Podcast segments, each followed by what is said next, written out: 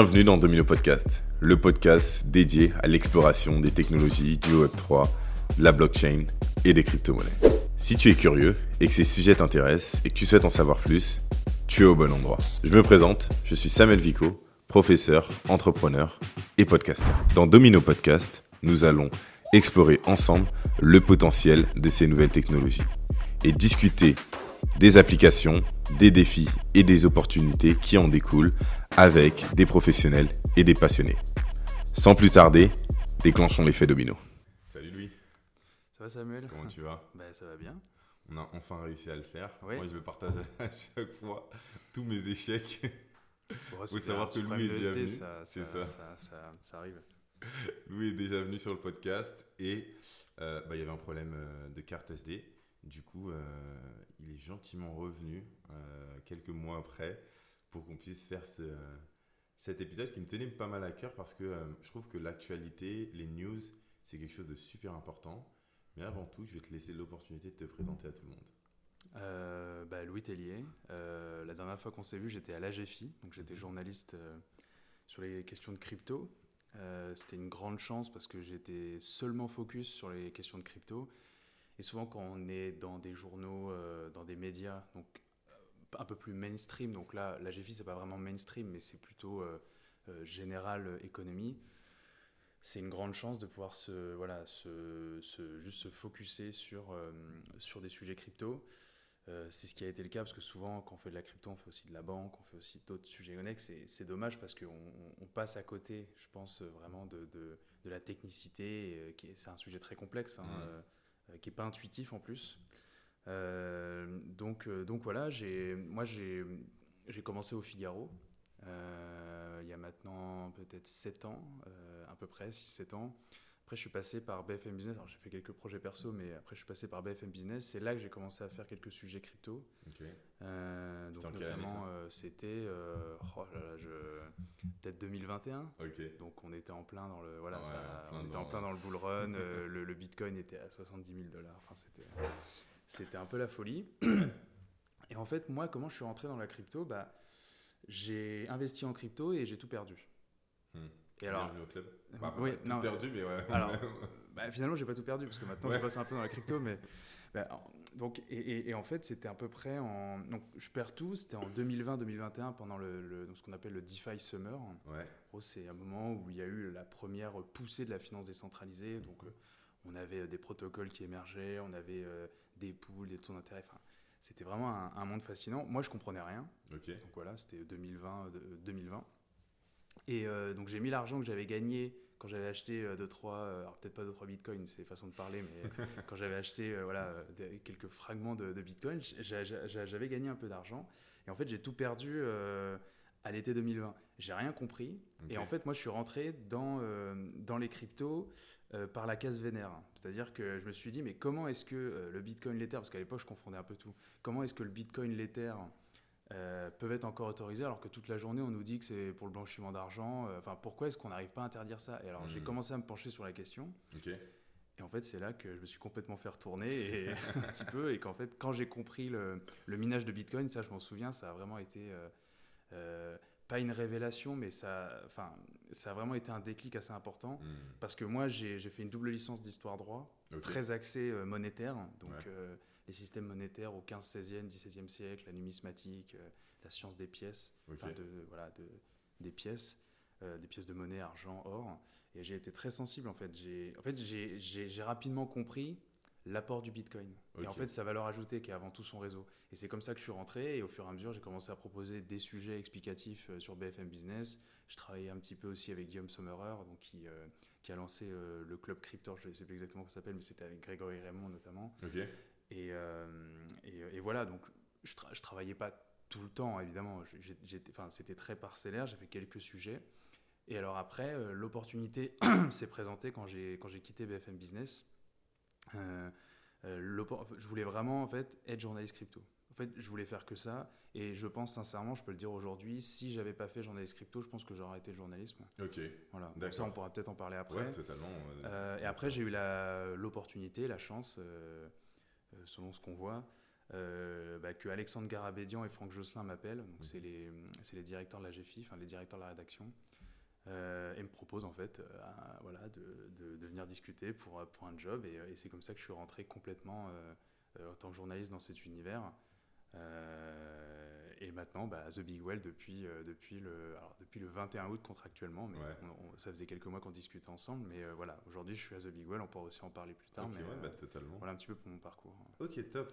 Et du coup, si on reste déjà un peu par rapport hmm. à GFI, The Big Well, positionnement différent, comment est-ce que tu définirais les deux?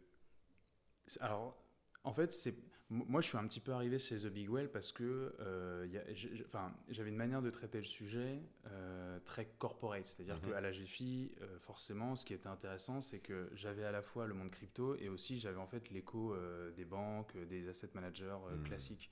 Donc ça, c'était hyper intéressant de voir en fait que les banques ont compris le sujet depuis 2014, 2016 qu'il y a beaucoup de, Alors, quand je dis banquiers, c'est des, des, banquiers, donc des, des traders, des, fait, qui tradaient euh, des cryptos chez eux parce qu'eux, ils, ont, ils ont rapidement compris la volatilité, euh, l'apport en fait. Donc, il y avait une espèce de jeu de poker menteur. Hmm. Euh, alors, évidemment, il y a une méfiance parce qu'il y a beaucoup de risques, comme c'est très expérimental et qu'il n'y a pas encore une régulation aussi importante que dans la finance traditionnelle. Donc, il y a évidemment beaucoup de, beaucoup de risques. Donc, on freine un petit peu, on freine un petit peu des cas de fer. Mais en fait, il y a la, la, la, la différence avec The Big Well, c'est que on se pose la question euh, à The Big Well, en gros, c'est quoi un journaliste? Hmm. Et ça, c'est hyper intéressant parce que est-ce qu'un journaliste, c'est quelqu'un qui écrit des articles, euh, qui sort jamais euh, de sa rédaction, qui, quand il fait une erreur ou fait quelque chose de bien, bah, est-ce que les lecteurs y ont accès à cette personne? Donc nous, on réfléchit à tout ça. donc c'est pour ça notamment que bah, voilà, on, a à la fois la newsletter, on a à la fois des événements. En fait, le but, et ça on pourra peut-être aussi en parler après, pour moi, un journaliste, euh, ça doit être une figure euh, qui délivre une information la plus neutre possible. Hmm. Voilà. Et en fait, c'est ça qui va faire la valeur d'une information, c'est en quoi elle est neutre. En plus de ça, ce qui est intéressant, c'est que elle est neutre, mais il faut aussi qu'il prouve, pour qu'on lui fasse confiance, qu'il va pouvoir délivrer cette information hmm. neutre. Et alors, un des, enfin, une des choses les plus importantes, c'est euh, minimiser, enfin d'ailleurs pas du tout de pas du tout de conflit d'intérêt.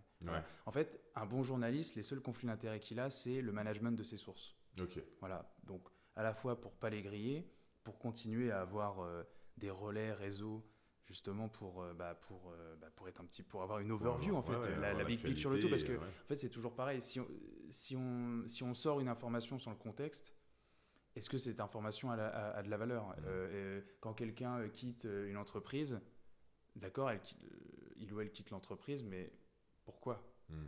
C'est ça que le public. En fait, les, gens veulent du contexte et veulent un maximum comprendre les choses. Mmh. Voilà. Donc, ça peut-être répondre aussi à la question de c'est quoi le journalisme? Bah, Pour moi, le journalisme, c'est ça c'est délivrer une information la plus neutre possible et tout faire pour bah, justement pour rester le plus le plus neutre possible. Voilà. Et est-ce qu'aujourd'hui c'est encore possible pour un journaliste d'être neutre? Je prends l'exemple. Actuellement, dans le journalisme traditionnel, euh, les plus grands journaux sont possédés par euh, des grandes fortunes. Hum. Parce que malheureusement, on arrive aussi dans un point où le business model du journalisme est éprouvé. Comment le journalisme réussit à vivre simplement parce que au bout d'un moment, même au-delà de, même si euh, c'est un métier certainement, beaucoup le font par passion, par euh, vocation, ça reste des êtres humains qui ont besoin de vivre.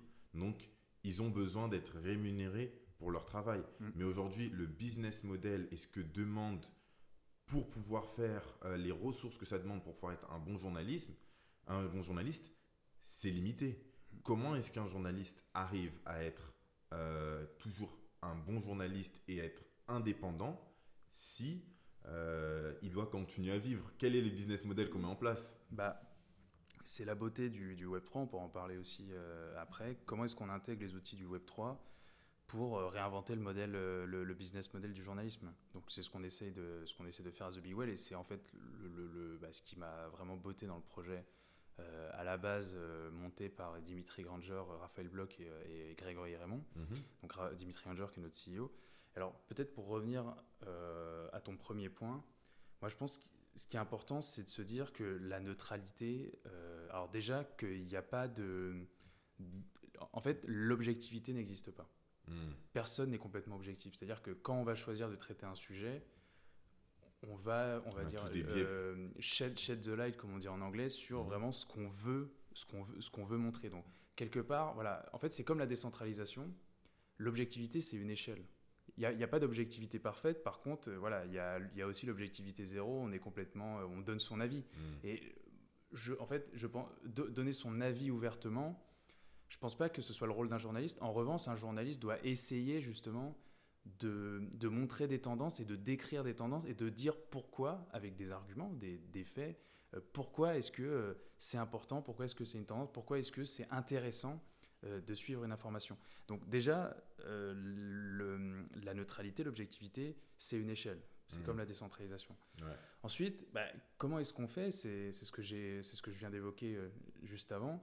Comment est-ce qu'on réinvente le modèle? Mhm. En fait, ce qui est intéressant, c'est que en fait, les gens veulent voir les figures.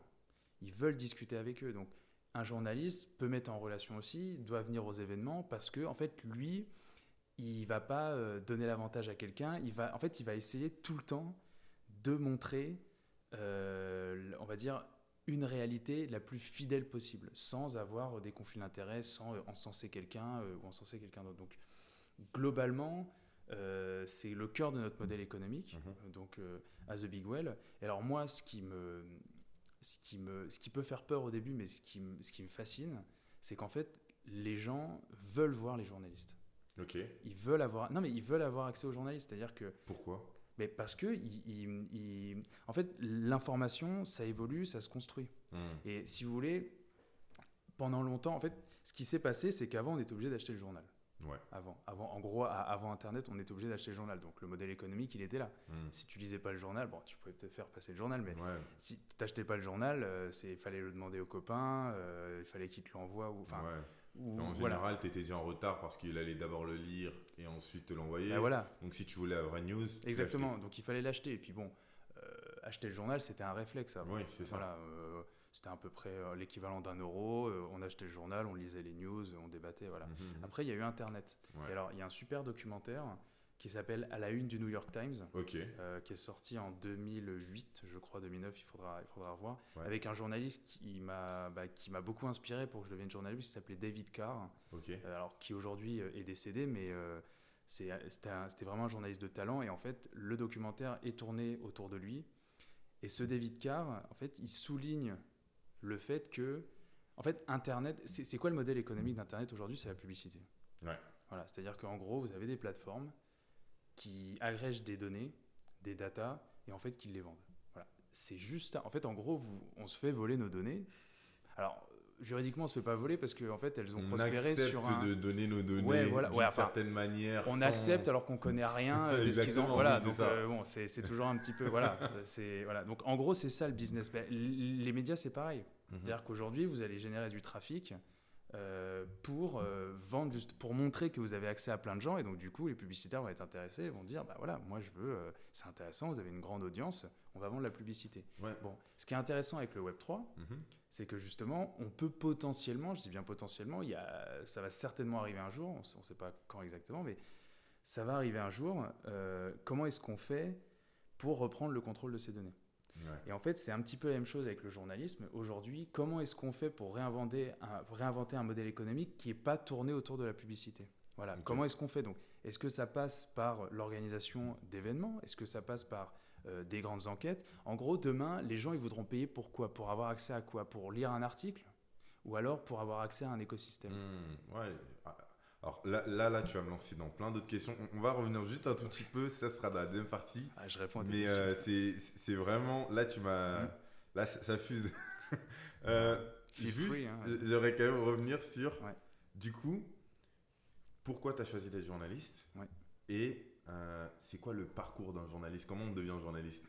Et comment on devient journaliste crypto surtout? Ouais, bah ouais, bah déjà il faut être passionné déjà, je Ouais. pense que c'est la, la première chose. La- en fait, la crypto, moi, ce qui me passionne, c'est que j'ai fait du, donc, du journaliste tradi. En fait, quand vous arrivez dans l'univers crypto, que ce soit euh, des projets intéressants, des scams, des pas des scams, euh, des choses qui vont marcher, des choses qui vont pas marcher, c'est vivant. Ouais. parce qu'il y a tout à faire, c'est la passion. Et, moi, en fait, à chaque fois, au départ, on y va un petit peu peut-être reculant à certains événements, et au final, on en sort, on rencontre des gens euh, qui ont 40 idées à la minute. Enfin, franchement, non mais franchement, c'est... Et, et, souvent, moi, j'entends, alors c'est vrai, on va pouvoir aborder cette question, souvent, on dit que la crypto, c'est un truc euh, de blanc riche parisien. Ok. Ben, en fait, c'est pas vrai. C'est pas vrai. Ben, riche blanc parisien, parce que les riches blancs parisiens, ils sont majoritaires à Paris. Donc, je veux dire. Donc forcément, voilà. Et c'est à Paris que beaucoup de choses se passent. Mais hier, j'étais notamment. Alors hier, je sais pas quel. Euh, aujourd'hui, on est. On est, le, on est le vendredi 20. Je sais pas quand est-ce que. Donc hier, le 19, j'étais à l'inauguration d'un incubateur Cube 3. Ouais. Euh, donc qui est fondé euh, par Valentin Demey, donc qui de chez Cryptost et puis qui est une personnalité assez connue dans, dans, dans l'écosystème français. Et alors. Mais c'est pas à Paris ça. Non, non. Pas à Paris. Euh, à, Angers. À Angers. Mais, non, mais c'est non, mais ça c'est intéressant. Et j'y suis allé, mais c'était passionnant. Euh, même des projets euh, qui n'ont pas encore de valo, enfin qui sont incubés hein, par, par, définition. Il y, avait une passion, un échange. Et alors ça déjà, ça c'est la première chose. C'est vraiment, si vous arrivez dans cet univers, vous n'allez pas vous embêter. Quoi. Déjà, ça c'est la première chose. Ensuite, la deuxième chose, comment est-ce qu'on devient journaliste? Bah, c'est vrai de dire qu'on peut rentrer par toutes les portes, mais en même temps, c'est pas vrai. Moi, j'ai fait le choix de euh, dire me plier à un certain système. C'est-à-dire mhm. que voilà, euh, j'ai fait des études, euh, j'ai fait après Sciences Po option journalisme donc à Grenoble mhm. pour voilà, en gros, ce qu'on est en France, avoir les diplômes et qu'on m'embête pas avec ça. Et après, je rentre par la porte, je rentre, je rentre par la porte classique. Bon, après, je pense que c'est pas mal de rentrer par la porte classique parce que ça vous, ça, ça vous enlève beaucoup de tracas, notamment en France. C'est-à-dire que vraiment, euh, ça c'est le conseil que je peux donner. Euh, essayez de rentrer dans une école de journalisme. Euh, vraiment, vous allez peut-être vous embêter, ce sont des écoles. Vous êtes là pour vous faire du réseau et pour vous amuser. Parce hmm. que si vous rentrez dans ces écoles-là, évidemment, vous allez avoir le cursus, bon, sauf si vous faites n'importe quoi, mais vous allez avoir le cursus. L'idée, c'est vraiment que vous puissiez rencontrer les gens pour progresser mhm. pour votre futur carrière. Et puis alors après, comment devenir journaliste? Bah, Taper aux portes. Hein. C'est-à-dire que, franchement, euh, si vous écrivez des choses bien, si vous le faites correctement, si vous montrez que vous êtes sérieux, euh, bah, franchement, il n'y aura pas trop de problèmes. Hein. Euh, voilà, je ne sais pas si ça répond à ta question. Ouais, c'est ça. Et, surtout, journaliste crypto, est-ce que mm. le fait d'être journaliste avant t'a donné un peu un framework et t'a aidé à construire une méthodologie pour pouvoir faire tes recherches et faire tes articles? Et euh, du coup, c'est super important peut-être de faire ces classes autre part, même si c'est pas que dans les cryptos, mais faire ces classes dans un journaliste un peu général pour ensuite aller se spécialiser dans la thématique qui nous fait plaisir. Hmm. Est-ce que c'est... Bah, alors, moi j'ai eu beaucoup de... Enfin, chez The Big Well, on a beaucoup de réflexions dans ce sens-là, où les gens apprécient une écriture euh, journalistique. Hmm. Alors, faut, faut pas que ce soit trop... Enfin, voilà, il y a, y a, une balance à trouver, mais ce que veulent lire les gens, c'est du sérieux et pas un article. Euh, bon, euh, c'est pas fantaisiste, mais ils, veulent voir du, sérieux dans l'écriture et du sérieux euh, dans le traitement de l'information et dans la rédaction de cet article-là. Voilà, ça c'est quelque chose vraiment. C'est, les gens disent ça fait du bien. Et en fait, moi, euh, typiquement, ce que je trouve et ce qui manque dans la... En fait, si vous voulez, aujourd'hui, vous avez... Euh, si vous êtes utilisateur de crypto, pour vous informer, vous avez... En gros, vous avez deux... Alors, vous avez, vous avez trois canaux. Vous avez fait vos propres recherches. Voilà. Mais au début de ces propres recherches, forcément, on veut être un peu orienté. Donc, qu'est-ce que vous avez? Vous avez les médias mainstream qui souvent... traitent l'information de manière assez parcellaire. Mhm. dans le pire des cas, raconte un peu n'importe quoi. Ok. Voilà, mais parce que, une nouvelle fois, c'est pas parce que c'est des mauvais journalistes. C'est parce que c'est un sujet très complexe qui mêle à la fois de l'informatique, de la finance, euh, de la régulation qui n'existe, enfin, qui, qui, est, qui est très balbutiante. Ouais. non, mais exactement. Donc, du coup, vous, vous, vous voyez que le, Bitcoin va détruire la planète, euh, que ça sert à financer le terrorisme, parce que c'est mystérieux, parce que, voilà, pour, pour, tout un tas de raisons, euh, ça a mauvaise presse parfois aussi un peu, un peu à raison, mais moi je trouve que c'est trop déséquilibré, que, que, le traitement est, trop déséquilibré. Bon, voilà.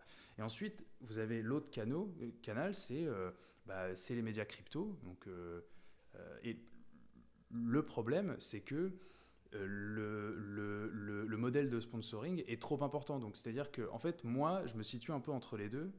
Et aujourd'hui, les articles que je fais, en fait, c'est les articles que j'aurais bien aimé avoir en tant qu'utilisateur, en fait.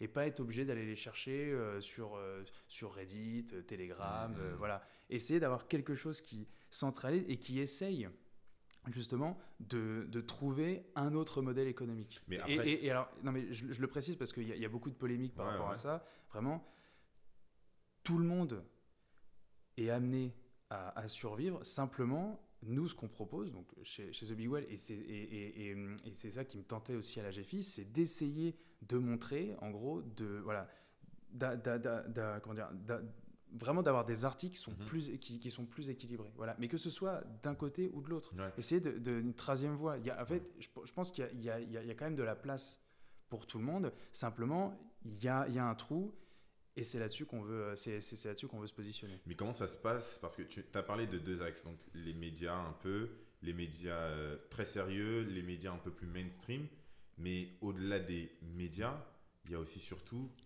les influenceurs. Et on ne Mhm. peut pas le nier, ils ont un impact énorme, ils ont l'art et la manière d'apporter les choses, de simplifier les choses, parfois même de trop simplifier Mhm. euh, les choses, et du coup, ils engrangent beaucoup plus de personnes qui les suivent Mhm. plutôt que des médias sérieux. Oui, mais moi je pense que le, le, les personnalités que les bons influenceurs arrivent à construire doivent être une source d'inspiration pour les journalistes. Hmm. Non, mais vraiment, c'est-à-dire que le fait de fédérer une communauté, euh, le fait d'être un repère, parce que c'est ça que les gens cherchent. En fait, les gens cherchent des repères. Quand ils ont un doute, bah, ils savent que ah, il y a un journaliste qui va sortir cette info-là. Ouais. Ah bah, euh, j'ai vu un sujet, j'ai pas bien compris. Je vais regarder la vidéo de vulgarisation de, de tel un tel. Mhm. Et en fait, c'est ça que veulent les gens, c'est des repères. Et c'est ce que j'évoquais au début de l'interview. C'est que comment est-ce qu'on fait justement pour réinventer le journal? Est-ce que le journalisme, il est destiné à faire du bâtonnage de dépêche, c'est-à-dire à prendre toutes les news qui passent euh, et, à, et à envoyer du flux continu? Ou alors, est-ce qu'il il est destiné à aller dans les événements? Est-ce qu'il est destiné à se faire rencontrer les gens? Mhm. Est-ce qu'il est destiné à faire des, des enquêtes un peu plus longues, faire des interviews, faire parler les gens qui ne parlent pas? C'est ça qu'on qu'on veut vraiment. Moi, en fait, et, et c'est quand même aussi ce qui drive, euh, je pense, enfin une partie en tout cas, je ne vais pas répondre à leur place, mais Raphaël euh, et, et Grégory, c'est comment est-ce qu'on fait justement, euh, une nouvelle fois, pour réinventer la figure du journalisme? Vraiment, qui ne soit pas juste, euh, euh, on va dire, dans une rédaction, euh, à écrire des articles euh, et à faire du flux apporter du qualitatif, du Mm. contexte. Il y a une info qui sort, et ben c'est pas grave. Une semaine après, dix jours après, on sort quelque chose. Je, je vais vous donner un exemple.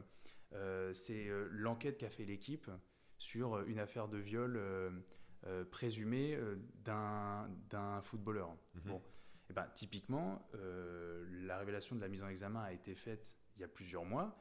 Ils ont continué d'enquêter pour expliquer le contexte. Ça, c'est intéressant. Ouais. Voilà, ça, c'est intéressant. c'est du travail de journaliste. Exactement. Je récolte Il y a de une news pure. Je l'organise. Exactement, je c'est la ça. Non, mais c'est surtout, je la contextualise. Je la contextualise et ça rentre.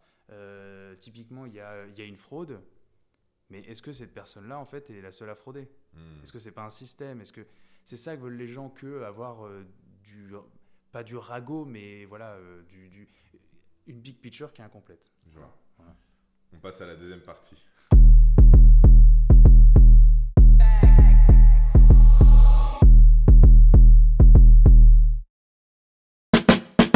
On est de retour. Je tiens à rappeler aussi, n'oubliez pas, likez, commentez, n'hésitez pas à donner vo- votre avis, votre avis aussi. Les 5 étoiles sur Spotify et euh, sur Apple Podcast, ça nous aide à grandir. Et sans plus tarder, du coup, on reprend notre sujet. Euh, Il y avait un point, tu nous as défini donc déjà, qu'est-ce que c'est que le journalisme pour toi? Pouvoir apporter de l'information la plus neutre possible pour que les gens puissent en faire leur idée. Aujourd'hui, on est dans des bulles d'influence, on est dans des bulles euh, de pensée. Ça veut dire que, par exemple, on prend un exemple simple, les jeunes sont sur TikTok, euh, les moins jeunes sont sur Instagram, les vieux sont sur Facebook. Je caricature vraiment beaucoup. oui. Euh, mais en plus de ça, De plus en plus sur Twitter, euh, Facebook. voilà. Et en plus de ça, maintenant, on rajoute aussi euh, cet aspect qui est si t'aimes pas ce que je fais, ne me suis pas. Du coup, on reste que entre personnes qui pensons la même chose.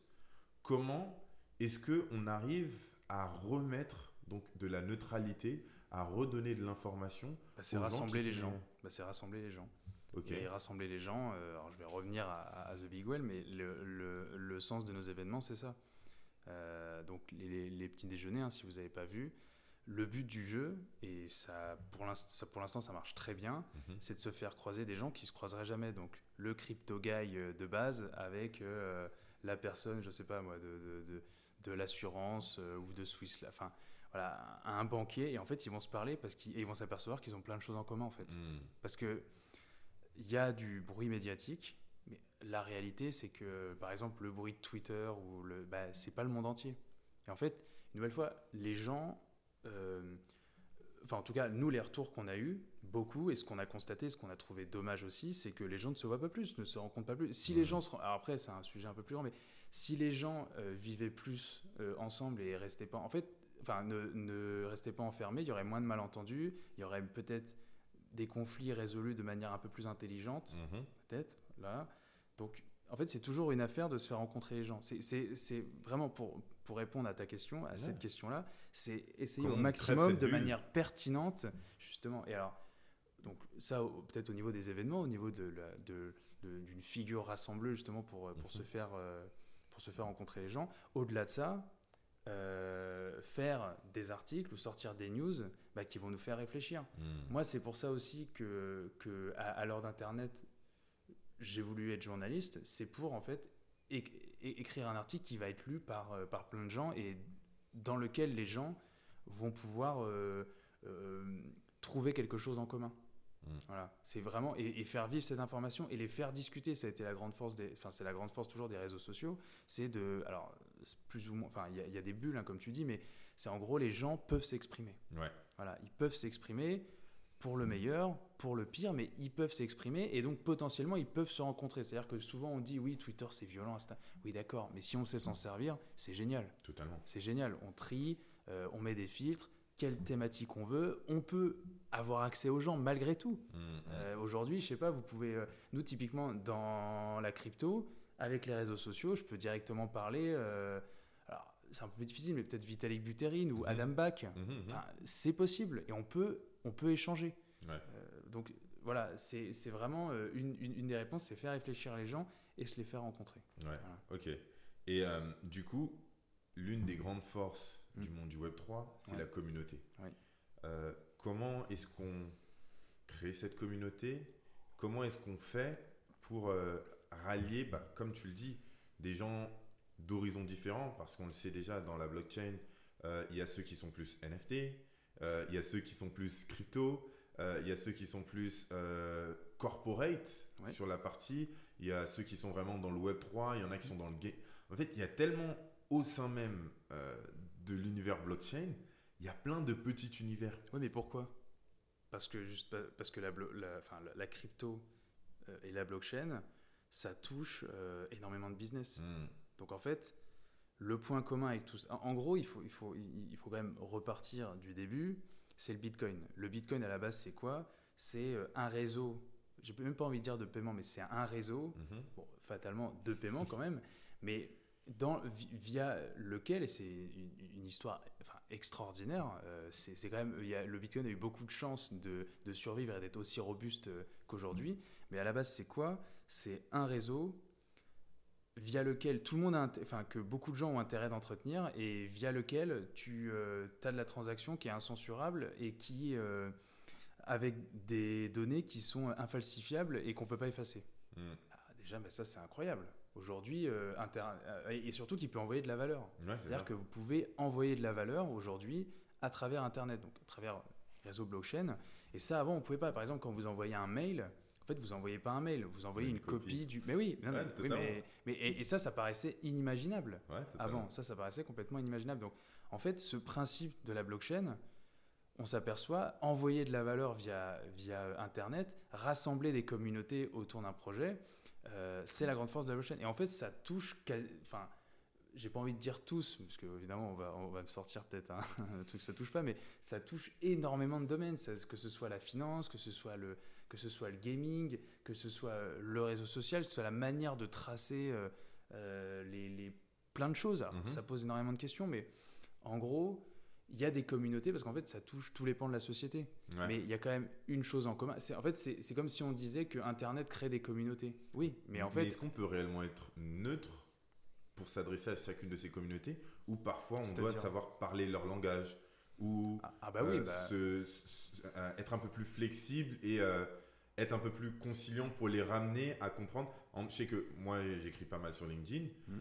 sur LinkedIn, on sait tous, la première, c'est la catchphrase qui va te faire appuyer sur le voir plus. Donc parfois, on va dire quelque chose qui est totalement à l'inverse, mais dans la catchphrase, on va mettre un truc qui va trigger les personnes. Mm. Les personnes vont dire Ok, je veux voir plus, tout. Et après, on leur amène sur un développement en leur disant Non, en fait, euh, par exemple, dernièrement, j'avais mis un truc comme le Bitcoin consomme euh, près de. Euh, le, Bitcoin pendant près de 6, l'équivalent de 6 mm. centrales nucléaires chaque année. Et tout de suite, les gens vont dire Oh, ok. Et après, par contre, j'ai développé mm. sur Ok Qu'est-ce que ça veut dire? Est-ce qu'il y a que de ça? Mais un peu, on, est un tout petit peu obligé. Et aujourd'hui, comment tu fais pour trouver le juste milieu? Je le dis bah. aussi pour moi, pour pouvoir euh, grandir.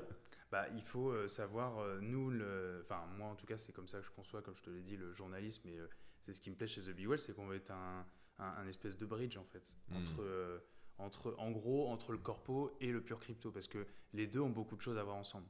Voilà, donc oui, il faut, il faut évidemment jongler, mais en même temps, je pense que c'est possible. Je pense que c'est possible. Euh, voilà, nous, on est des. Euh, pas trop ce mot-là, mais. On est des enfants d'Internet. On voit l'apport pour nos générations de la crypto parce qu'on est quasiment né euh, avec Internet. Enfin, nous, on, est né entre la, la, génération qui est complètement née avec Internet et nous, peut-être quand on avait 6-7 ans, on n'avait pas encore de portable. Mmh. Aujourd'hui, c'est compliqué de ne pas avoir de portable. Avant, moi, je m'en souviens euh, enfin, moi, mon premier portable, je l'ai eu à peut-être à 9 ans.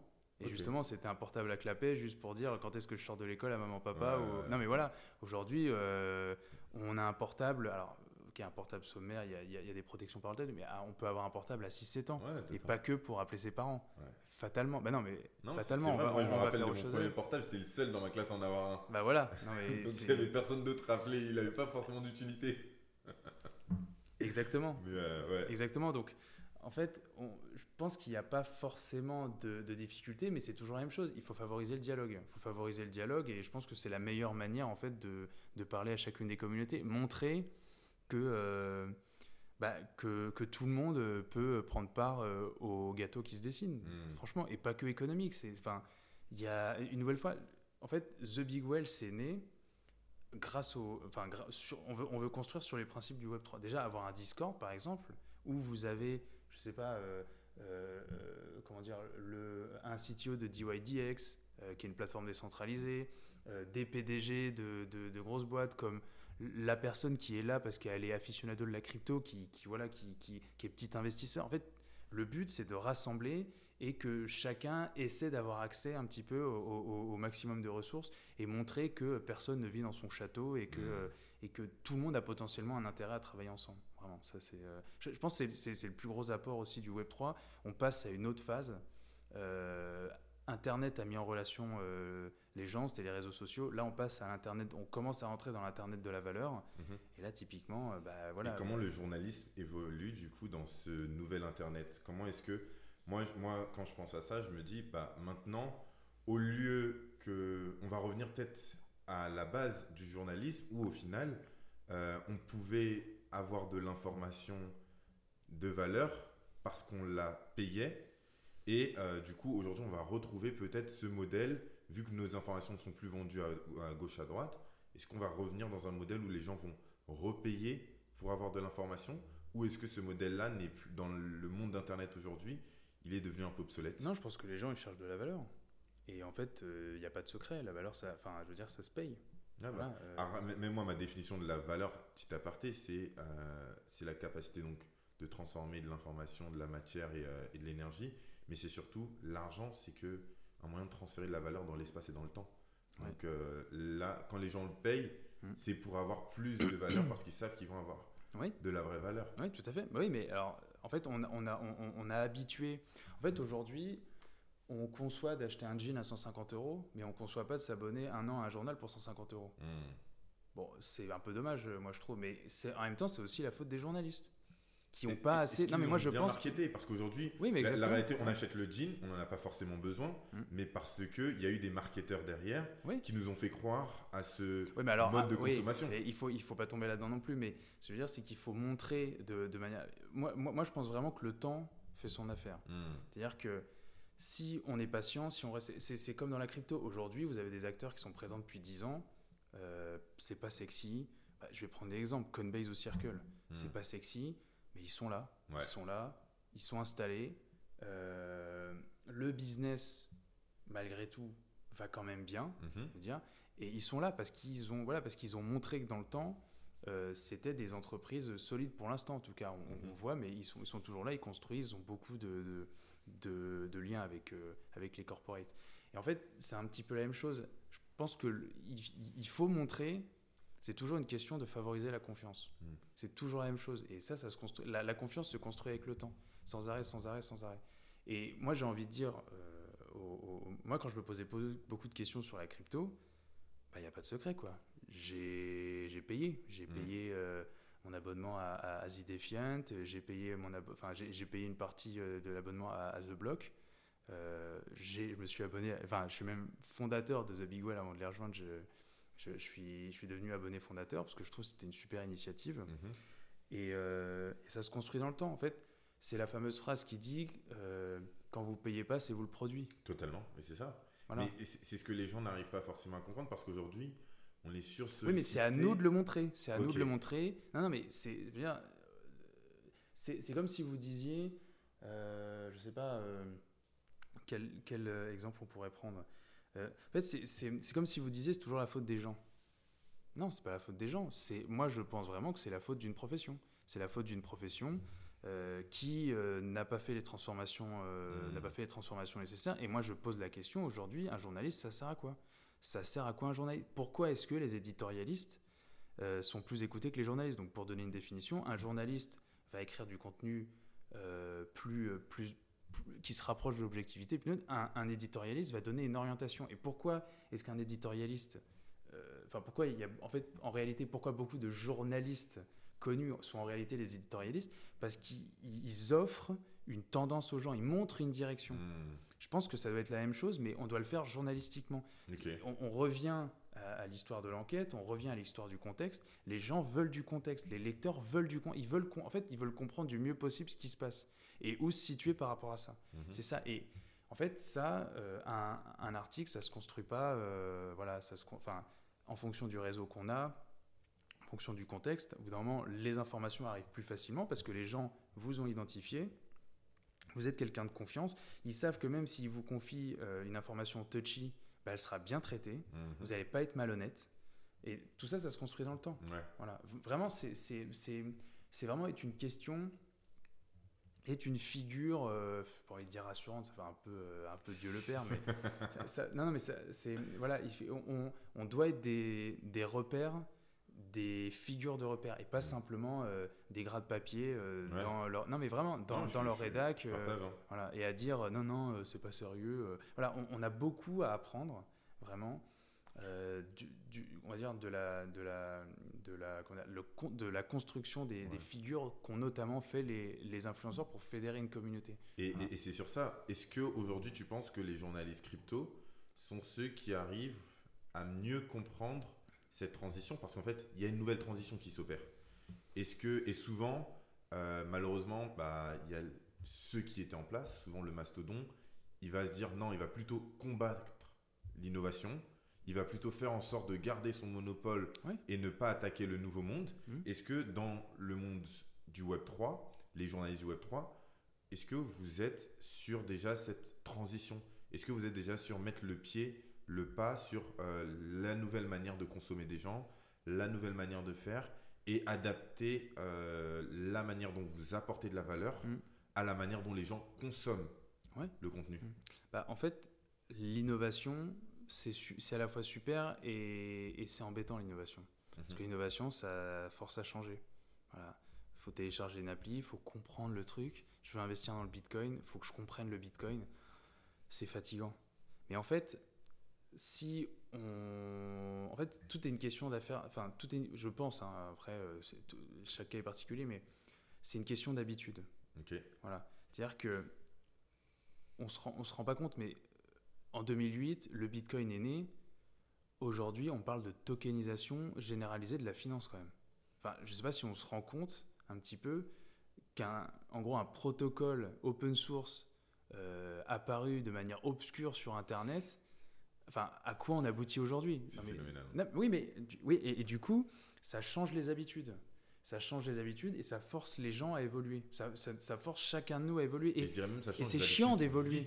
Oui. C'est très vite parce que par rapport à avant, Internet euh, et euh, le digital, hmm. ça a pris du temps à venir. Hmm. On a plus ou moins, euh, bon, j'étais peut-être pas, j'étais pas assez vieux pour ça, mais on a plus ou moins vu hmm. les étapes et elles ont pris du temps. Là, comme tu l'as dit, 2008 à maintenant, il y a eu 14 ans. Et en 14 ans, le bon, il est phénoménal. Oui, mais après, il n'est pas si phénoménal que ça, parce qu'aujourd'hui, la blockchain, tout le monde n'utilise pas la blockchain. Ouais. c'est encore très difficile d'accès quand même. Aujourd'hui, mhm. Euh, pour aller dans la DeFi, il faut avoir un, MetaMask, un Ledger, il euh, mhm. faut se brancher à des protocoles, on comprend rien, il y a du, il y a du, il y a du sushi coin. Non mais c'est vrai. Non mais, en fait, je rigole parce que comme quand on est dedans, ça devient tellement automatique, ah on bah a tellement l'habitude que quand tu le redis, oui, effectivement, c'est pas si simple. Moi, la première, moi, je, je, m'en souviens. La première fois où je suis allé sur une appli de finance décentralisée pour perdre tout mon pognon, non mais sérieux, pour perdre tout mon argent, je me suis dit mais qu'est-ce que. Au début, c'est cool parce que je dis ouais bon bah c'est la nouvelle finance, euh, c'est faire un petit billet. Mais quand tu perds de l'argent, tu te dis, mais, mais en fait, mais qu'est-ce que je fais quoi? Je suis sur un truc qui s'appelle Maker, qui s'appelle Ave. Qui... Non, mais vraiment, euh, au départ, on se dit, mais, mais qu'est-ce que c'est que ça? Et, et, et, et, en fait, non, c'est l'innovation qui nous pousse. En fait, c'est le changement qui, moi personnellement, c'est le changement, mais il faut s'habituer à ça. Hmm. C'est le changement qui me fait que je me lève, euh, que je me lève tous les matins. Parce que, euh, parce que voilà, euh, bon après on va peut-être rentrer dans des questions, mais pourquoi est-ce qu'on est ici sur Terre? Comment occuper son temps? Que mhm. faire? À quoi on sert? Est-ce que je serai, est-ce qu'on sera fier de nous si on vit plus vieux plus tard? Donc en fait tout ça, c'est fatigant. Mhm. L'innovation, c'est fatigant parce que c'est le changement. Totalement. Et on est des, des êtres qui n'aiment pas forcément le changement tout le temps.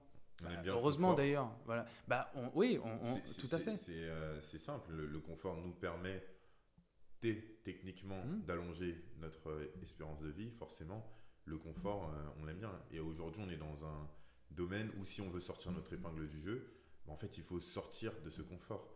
Et ma question par rapport à ça, c'est de manière très concrète, c'est quoi là, par exemple, avec The Big Well, les nouveaux euh, business models qui sont mis en place pour pouvoir permettre l'évolution et de suivre ce mouvement Tu avais parlé des petits déjeuners. Ouais. Tu peux nous en parler un peu plus C'est quoi les petits déjeuners mhm. Et euh, vous avez aussi une newsletter payante. Est-ce qu'il y a d'autres choses alors, euh, on travaille sur pas mal de choses. Je peux pas euh, forcément tout, dire ici. Tout dire. je, là, t'es journaliste et moi, je suis un peu entrepreneur, c'est vrai.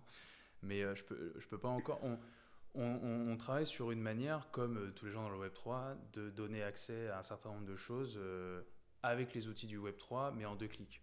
Hmm. Voilà. Donc, on, travaille sur pas mal sur, sur pas mal de simplifications dans ce sens-là. Donc déjà, il y a ça, il y aura pas mal de choses, on ne peut pas faire n'importe quoi, euh, évidemment, euh, parce que même si on est quand même confortable, euh, bah, il faut, faut faire attention, hein, le, cash se crame, se crame vite, mm. et puis surtout, voilà, essayer de viser le plus juste possible. Donc on va annoncer pas mal de choses au courant 2024. pour les petits déjeuners, c'est ce que je te disais au début de l'interview, le but, c'est de fédérer une communauté. Hmm. Fédérer une communauté. Et c'est pas fédérer une communauté, mais c'est juste, voilà, juste rassembler. Euh, et les petits déjeuners, c'est fait pour ça. Hmm. Euh, à terme, évidemment, peut-être qu'on sera amené à, à grossir. c'est rentable? Oui, c'est oui, non, c'est tout à fait rentable. Euh, et nous, on est toujours dans cette optique-là.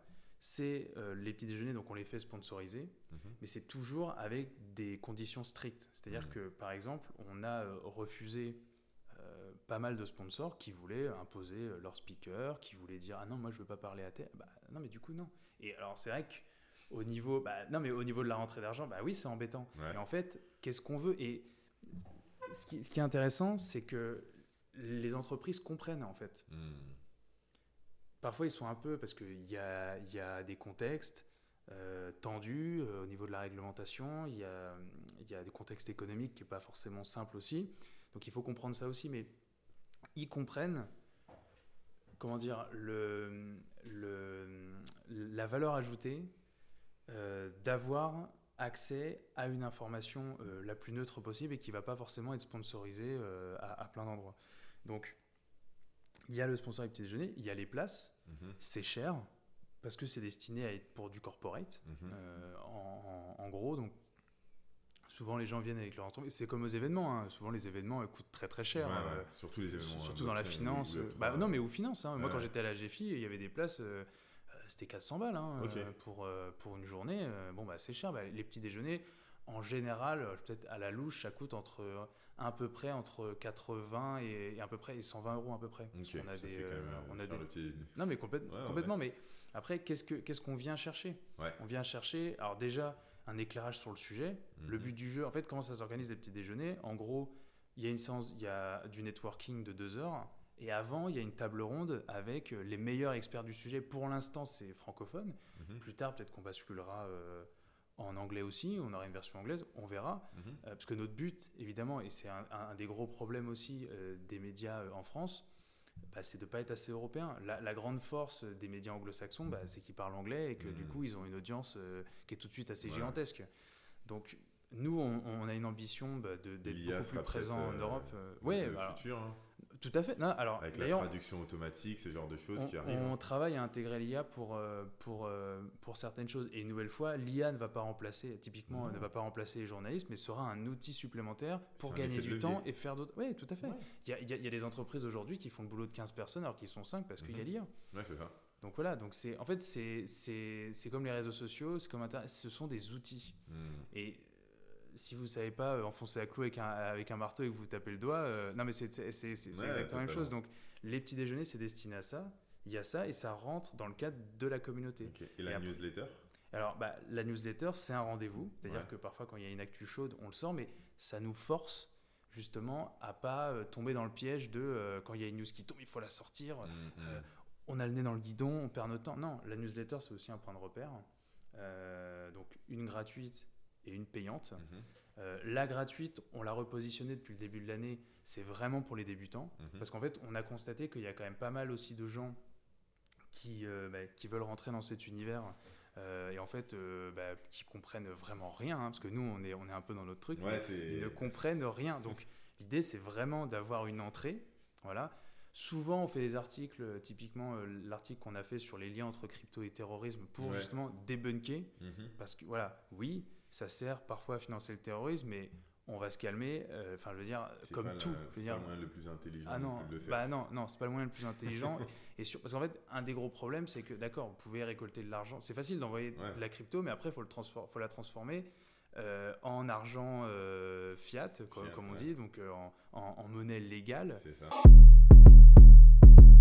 Ouais, bah, sur la, la traçabilité, qui n'est euh, pas forcément le, la chose la plus intelligente à faire.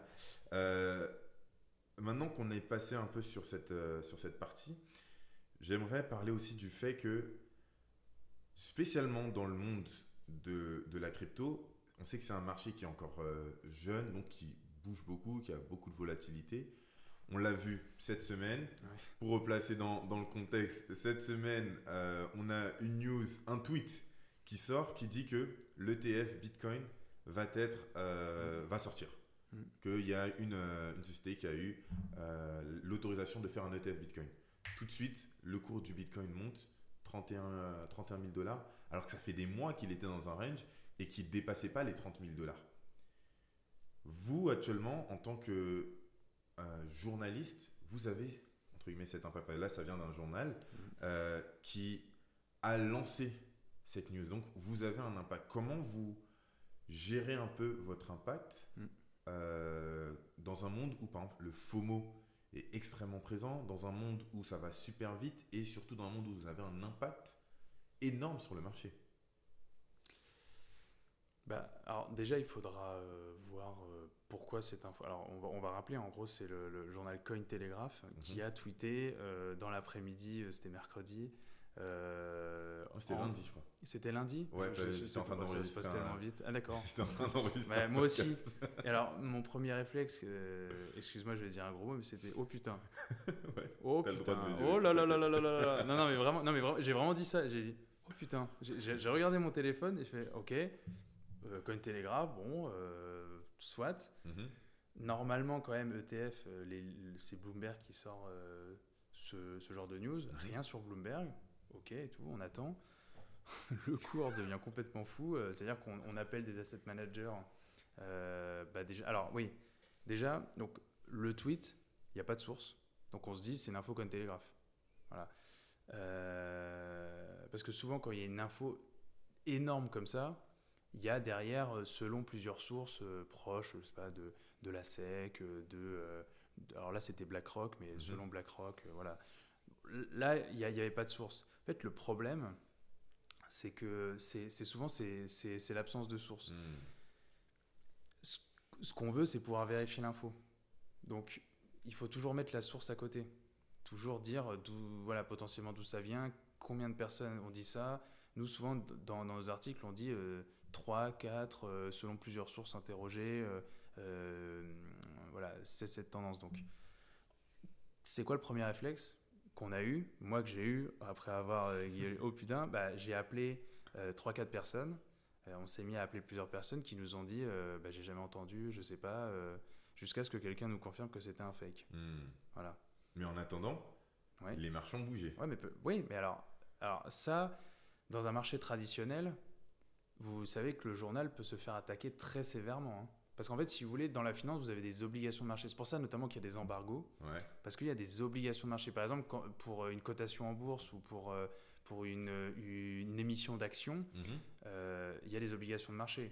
Potentiellement, si vous avez l'info avant, il y a du délit d'initié. Ouais. Donc ça, c'est con- condamné. Vous pouvez même aller en prison Mhm. parce que, parce, que, bah, parce que vous faites de l'argent sur le dos euh, parce que vous avez eu des informations avant. Bah ouais. Donc typiquement, euh, là, ce genre d'infos, il, il faudra voir la suite, mais techniquement, alors, euh, évidemment, la régulation n'est pas claire, mais euh, techniquement, des personnes pourraient attaquer euh, Cointelegraph euh, parce que, bah voilà, pour avoir, Mais pour, qui pour avoir fait bouger Est-ce que c'est des personnes qui peuvent attaquer? Est-ce que Oui, mais c'est le peut- régulateur qui n'a pas encore régulé totalement qui peut oui. attaquer? Mais peut-être aussi, qui, ouais, ouais. qui peut réellement attaquer aujourd'hui? Bah, toute, toute personne qui s'estime potentiellement lésée, Lésée, ouais. lésée par, par ça.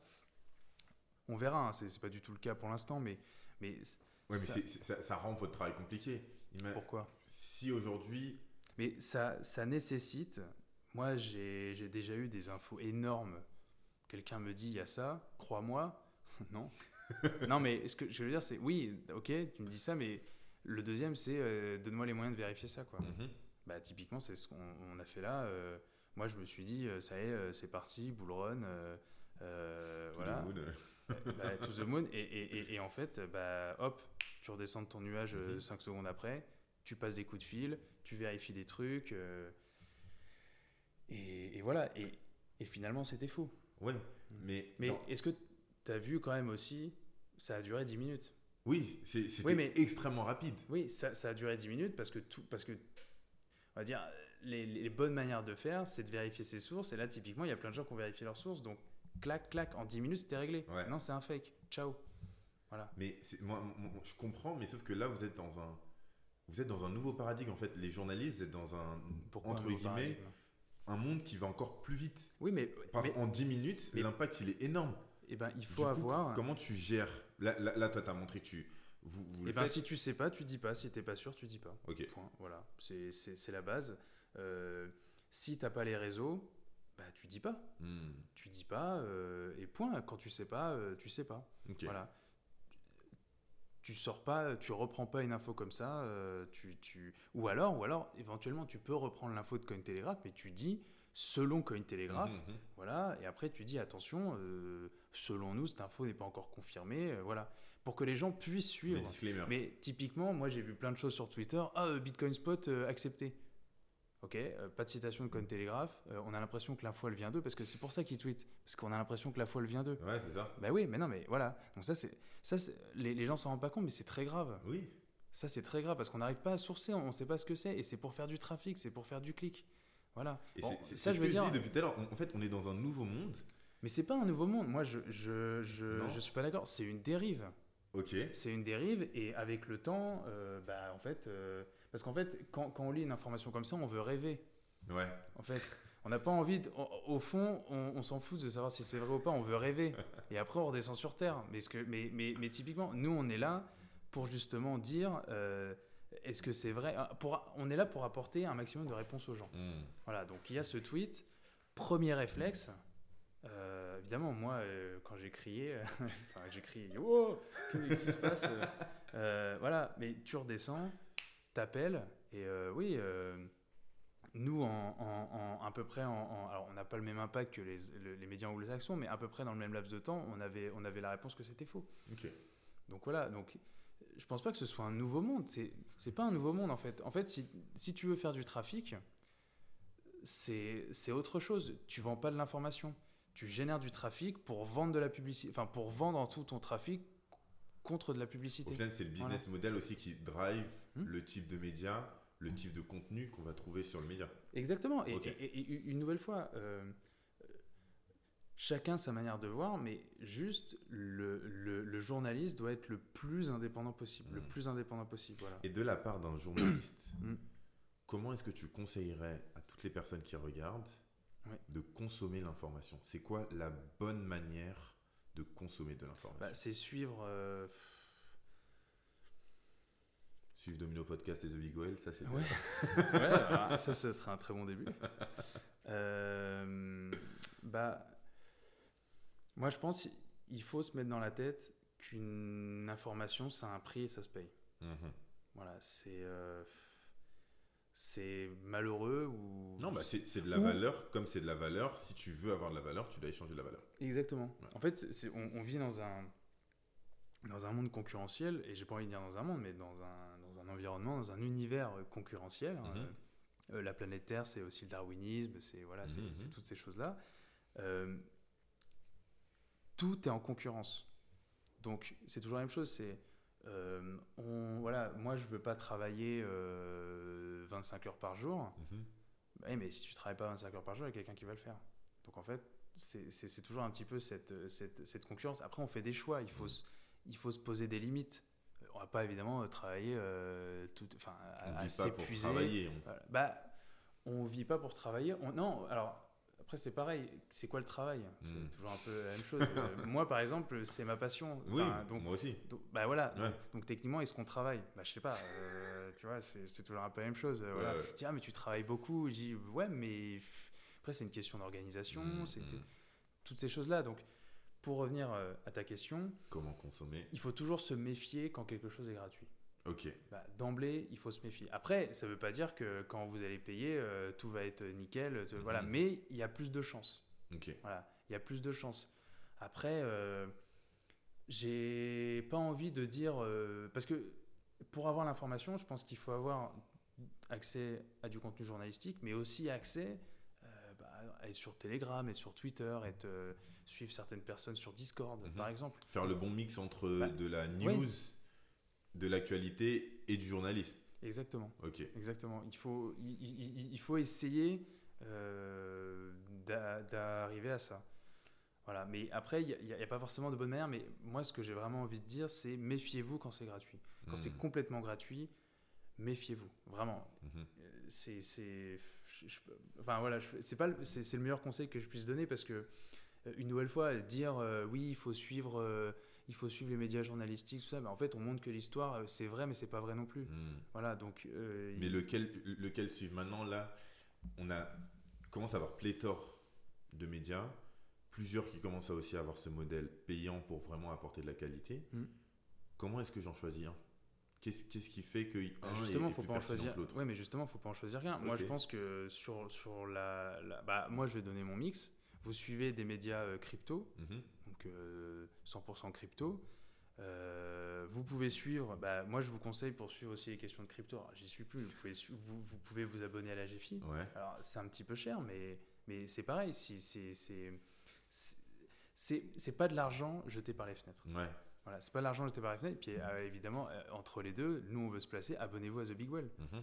Non, mais franchement, c'est voilà, moins de. Alors, c'est à peu près 9 euros par mois. Mhm. Euh, enfin, franchement, euh, voilà, c'est pour ceux qui ont les moyens, même pour nous, on, on a aussi conçu le- l'abonnement aussi pour les étudiants. Mhm. 9 euros par mois, on peut difficilement descendre en dessous, mais voilà, on ne vend pas un truc à 20 euros. euh, voilà, donc euh, c'est le meilleur conseil que je peux donner. Il faut faire un mix, il faut essayer de suivre des personnalités. Aussi, son réseau, il faut se le faire en fonction aussi de ce que de ce qu'on cherche. Il y, a, il y a des gens qui veulent, euh, moi je trouve ça dommage, mais qui veulent devenir riches. Il y a des Mhm. gens qui veulent venir travailler dans le Web 3. Il y a des gens qui veulent juste, bah, voilà, euh, euh, suivre l'évolution, ouais, avoir leurs émotions. Donc euh, j'ai, pas de formule euh, package starter à donner. voilà, je, moi, moi, moi, moi, mon conseil c'est ça, c'est, Ok. c'est, c'est vraiment ce triptyque, euh, voilà. Donc de manière très simple, Pour- si euh, tu payes pas, c'est que c'est toi le produit. Ouais. Du coup, vaut mieux payer pour avoir de la vraie information, Mhm. savoir faire le, le mix entre de l'actualité et de la news un peu euh, Mhm. qui va vite Ouais. et replacer dans le contexte, parce que c'est ça, si j'ai bien compris ce que tu dis, c'est vraiment le, le- le travail journalistique, c'est cette capacité à replacer la news, l'actualité, dans un contexte pour pouvoir permettre aux gens d'avoir des euh, Le plus décisions de clés, éclairées. exactement, la plus éclairée possible. voilà. Ok. Et, euh, et en, euh, En fait, juste, je, sur, sur le contexte, peut-être qu'on loupera quelque chose, mhm. mais nous, une nouvelle fois, je reviens parce que je parle, je parle pour, enfin, je parle, voilà, je suis chez The Big Web, Ouais, donc, ouais, ouais. on vous garantit que quand vous allez lire quelque chose, ce ne sera pas influencé par du payant. Hmm. Voilà, quand, et, et qu'on sera, qu'on sera le plus indépendant possible. Euh, et qu'on sera complètement indépendant de ce point de vue-là. Jamais euh, on, on aura sous la contrainte, on s'auto-censurera pour parler d'un sujet Hmm. euh, parce que on nous a payé pour, bah, pour faire ça. Voilà, Ok. Ça- franchement, c'est voilà, c'est ça.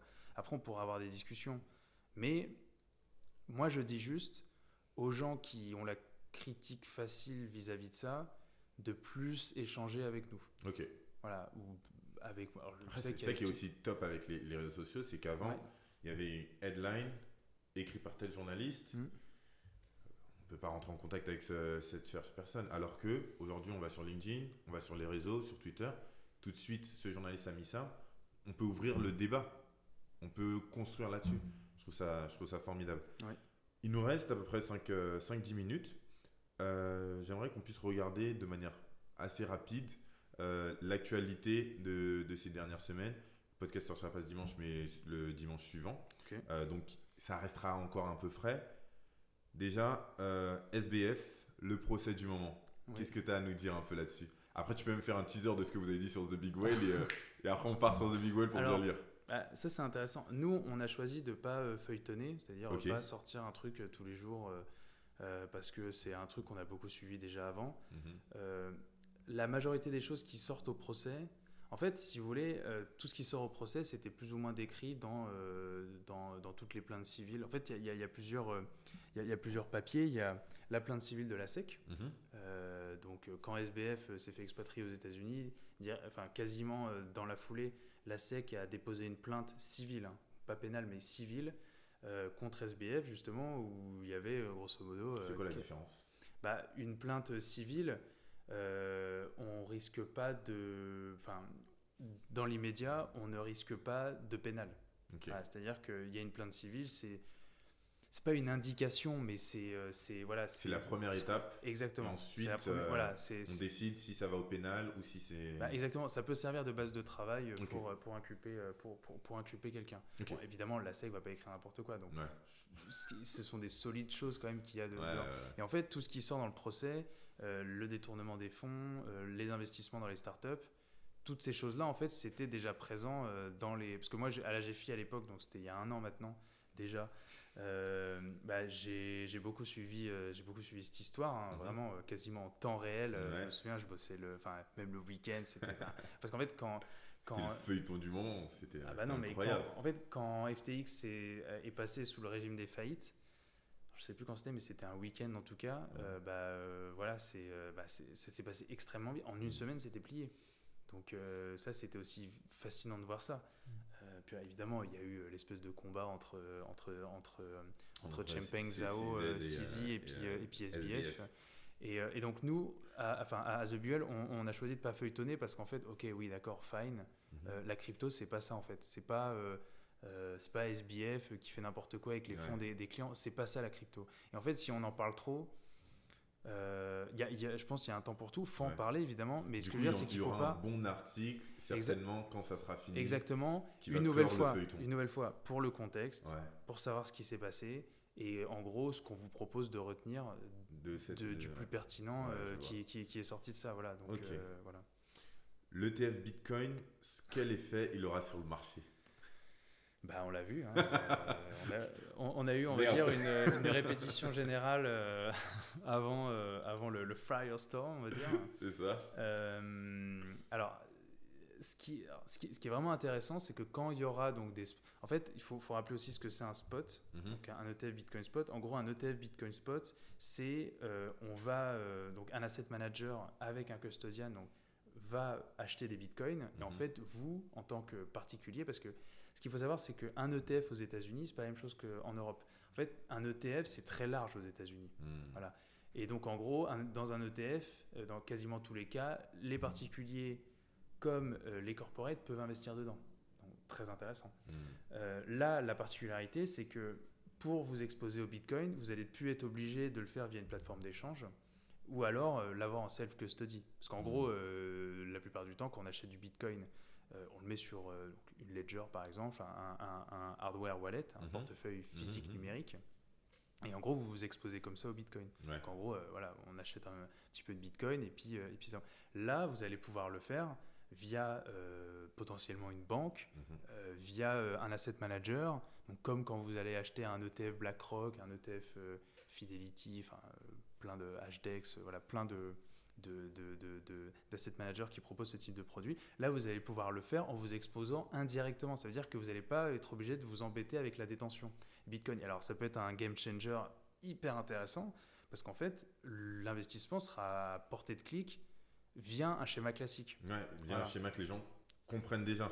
Bah, exactement. Et surtout, via des acteurs dont ils ont, dont ils ont l'habitude et des acteurs installés dans le paysage, donc plus de confiance. C'est dommage, mais plus de confiance. Voilà. Et alors, et n'influe donc plus de capitaux qui vont rentrer d'un seul coup. Bah exactement. Forcément, bah oui, oui, bah, plus, plus d'investisseurs.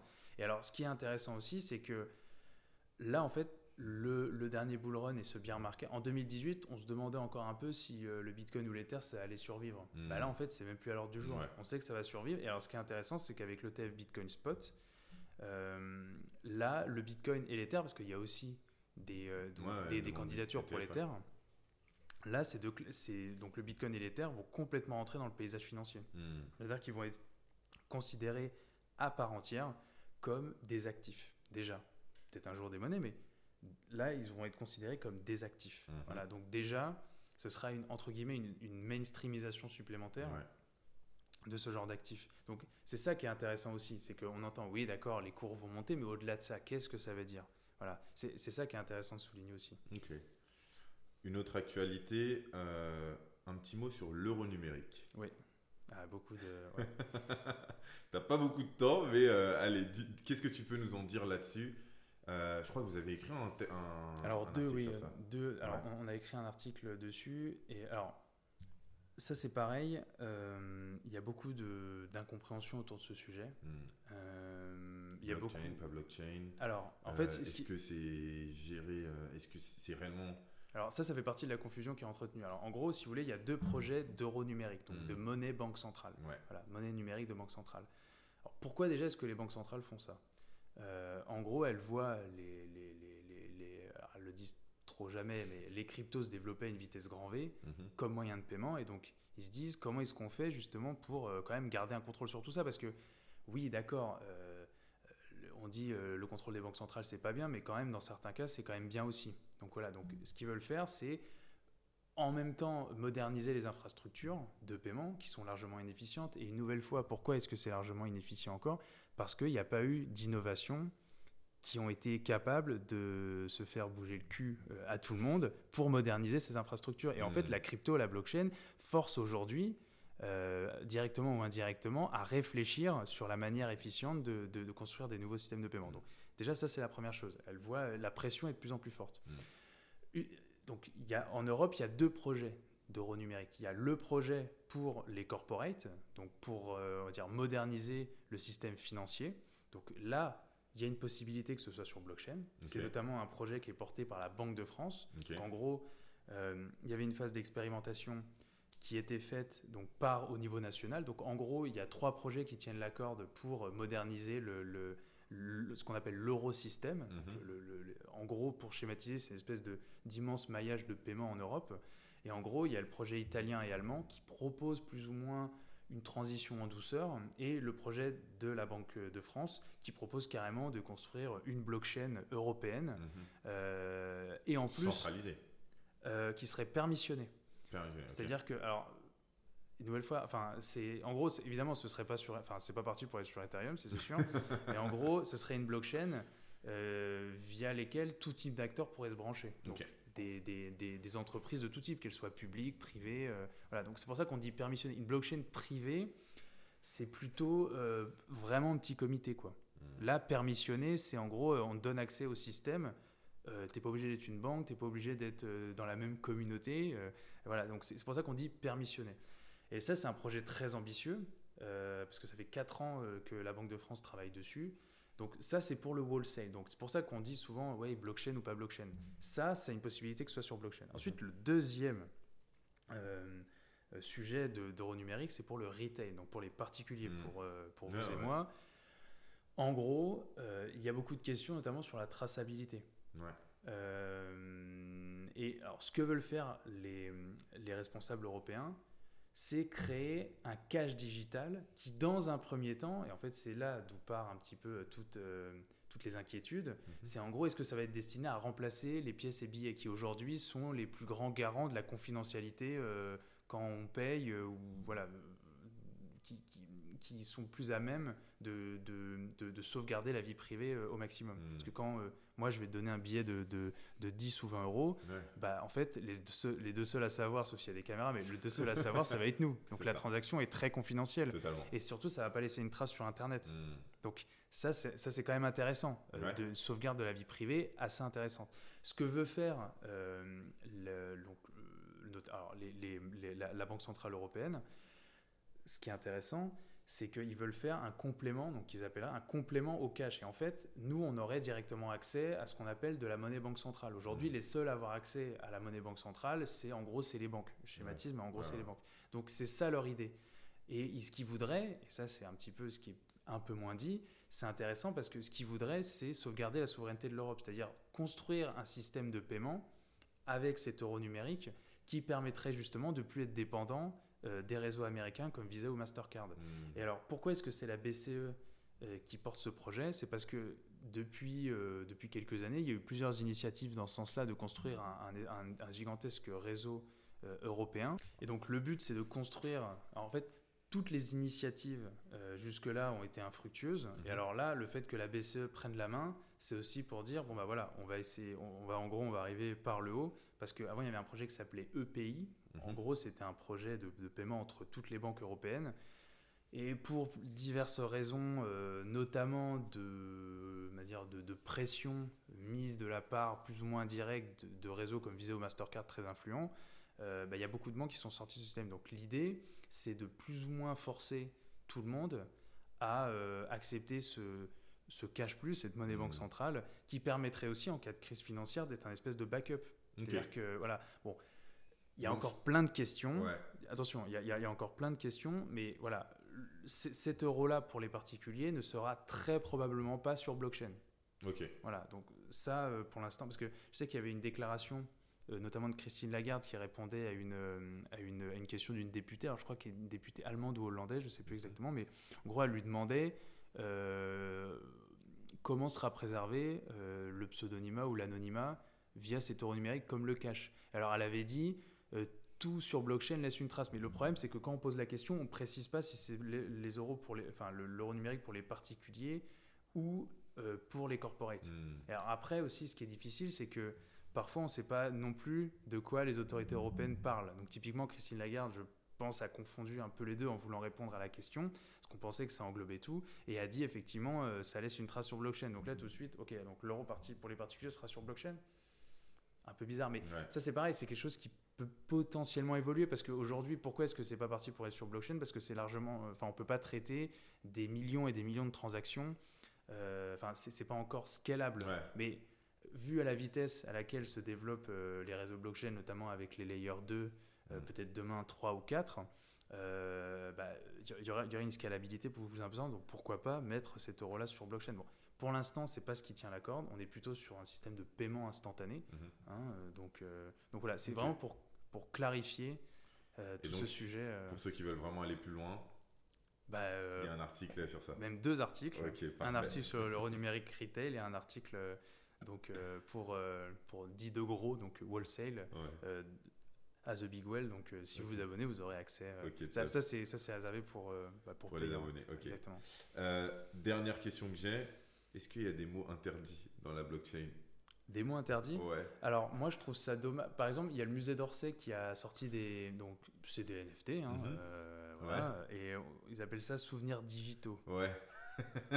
non, mais en fait, moi, je trouve ça. Je comprends la démarche et c'est très malin parce que voilà, parce qu'au bout d'un moment, on en a un peu marre de se faire traiter de scammer, de voilà, parce que mhm. bon, parce que parce que juste parce qu'il y a NFT et que une nouvelle fois, euh, NFT, c'est du Ponzi. C'est où est-ce qu'on a lu tout ça?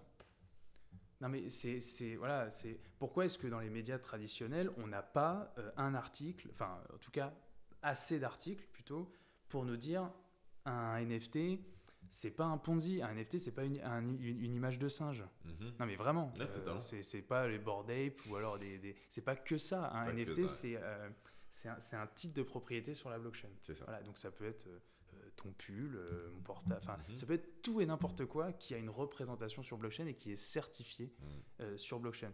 Donc typiquement, moi, je suis un peu contre les mots interdits. Je suis un peu contre euh, la censure. Alors, évidemment, dans le respect de chacun, mais ce que je veux dire, c'est que dans le cadre, effectivement, euh, finance décentralisée, il faut appeler un chat un chat. Mhm. Et les NFT, euh, voilà, j'ai trouvé ça un petit peu dommage. Je comprends la logique. Mhm. le, ce qu'a fait le musée d'Orsay est très malin, je, je trouve, en gros. Mais voilà, moi, de mon point de vue, il n'y a pas de mot interdit. Parce que si on commence à interdire des termes qui ne sont pas injurieux, une nouvelle fois, je dire, qui sont pas injurieux, en fait, on, parle de quoi? Euh, on, se censure, en fait. Donc non, je pense pas qu'il y ait de mots, euh, qui, ait de mots interdits. Dans un, dans un esprit de, de rebranding, parce que c'est vrai que le NFT englobe trop de choses, parce qu'il y a le NFT mm. en tant qu'art, il y a le NFT en tant qu'entre guillemets objet de luxe, qui est en fait cette clé digitale pour me faire entrer non, mais tout à fait, euh, cette carte de club. c'est une technologie NFT. C'est ça. Et, euh, et peut-être c'est ce rebranding pour vraiment parler. Après, effectivement, euh, on, on, le voit. On arrive à la fin. Est-ce que tu as un mot de la fin pour nous? Est-ce que j'aurai un mot de la fin? Franchement, abonnez-vous à The Big Well. ok. Et, et à Domino Podcast, du coup. Et restez passionnés. Ok. franchement, euh, ça, c'est la chose peut-être la plus dure, euh, une des plus dures dans la vie, c'est de, de rester passionné, de ne pas perdre espoir. Euh, ouais, et vraiment, si, si, vous êtes passionné, vous aurez forcément quelque chose à apporter à, la communauté, à la société, au monde. Donc, donc restez à vos proches, parce que souvent on dit le monde, avant quand même famille, ceux qu'on qu'on aime. Donc restez passionné. Et nous, à The Big Well, on est on est très passionnés. Euh, et, peut-être mot de la fin, parce que je t'ai pas remercié euh, bah, de, voilà, de, de, de, pouvoir dire tout ça euh, au sein de. Enfin, de, en tout cas, de, de, de, diffuser, une, de diffuser une parole. merci beaucoup, Samuel. Et puis, ouais, non, franchement, je pense que c'est le mot. Restez passionné, vous laissez pas avoir par des gens qui vous disent que vous valez rien, toutes ces choses-là. Restez passionné et keep building et don't trust verify. Moi, je ah, pense que c'est quand même ça qui est. On les a tous. Merci, Louis. C'était un vrai plaisir, vraiment. Euh, énormément de valeur. Et vous, je vous dis à la semaine prochaine. Salut. Merci d'avoir partagé avec nous ce moment autour de l'univers passionnant du Web3, des blockchains et des nouvelles technologies. Si tu as aimé ce podcast, je t'invite à le partager autour de toi, tes amis, tes collègues, et surtout à nous donner 5 étoiles, lâcher un like, et n'oublie pas de t'abonner. Sinon, je te donne rendez-vous la semaine prochaine à 12h en attendant, n'hésite pas à consommer nos Snack Podcasts pour encore mieux comprendre l'univers de la blockchain. Et en attendant, déclenchons l'effet domino. Allez, ciao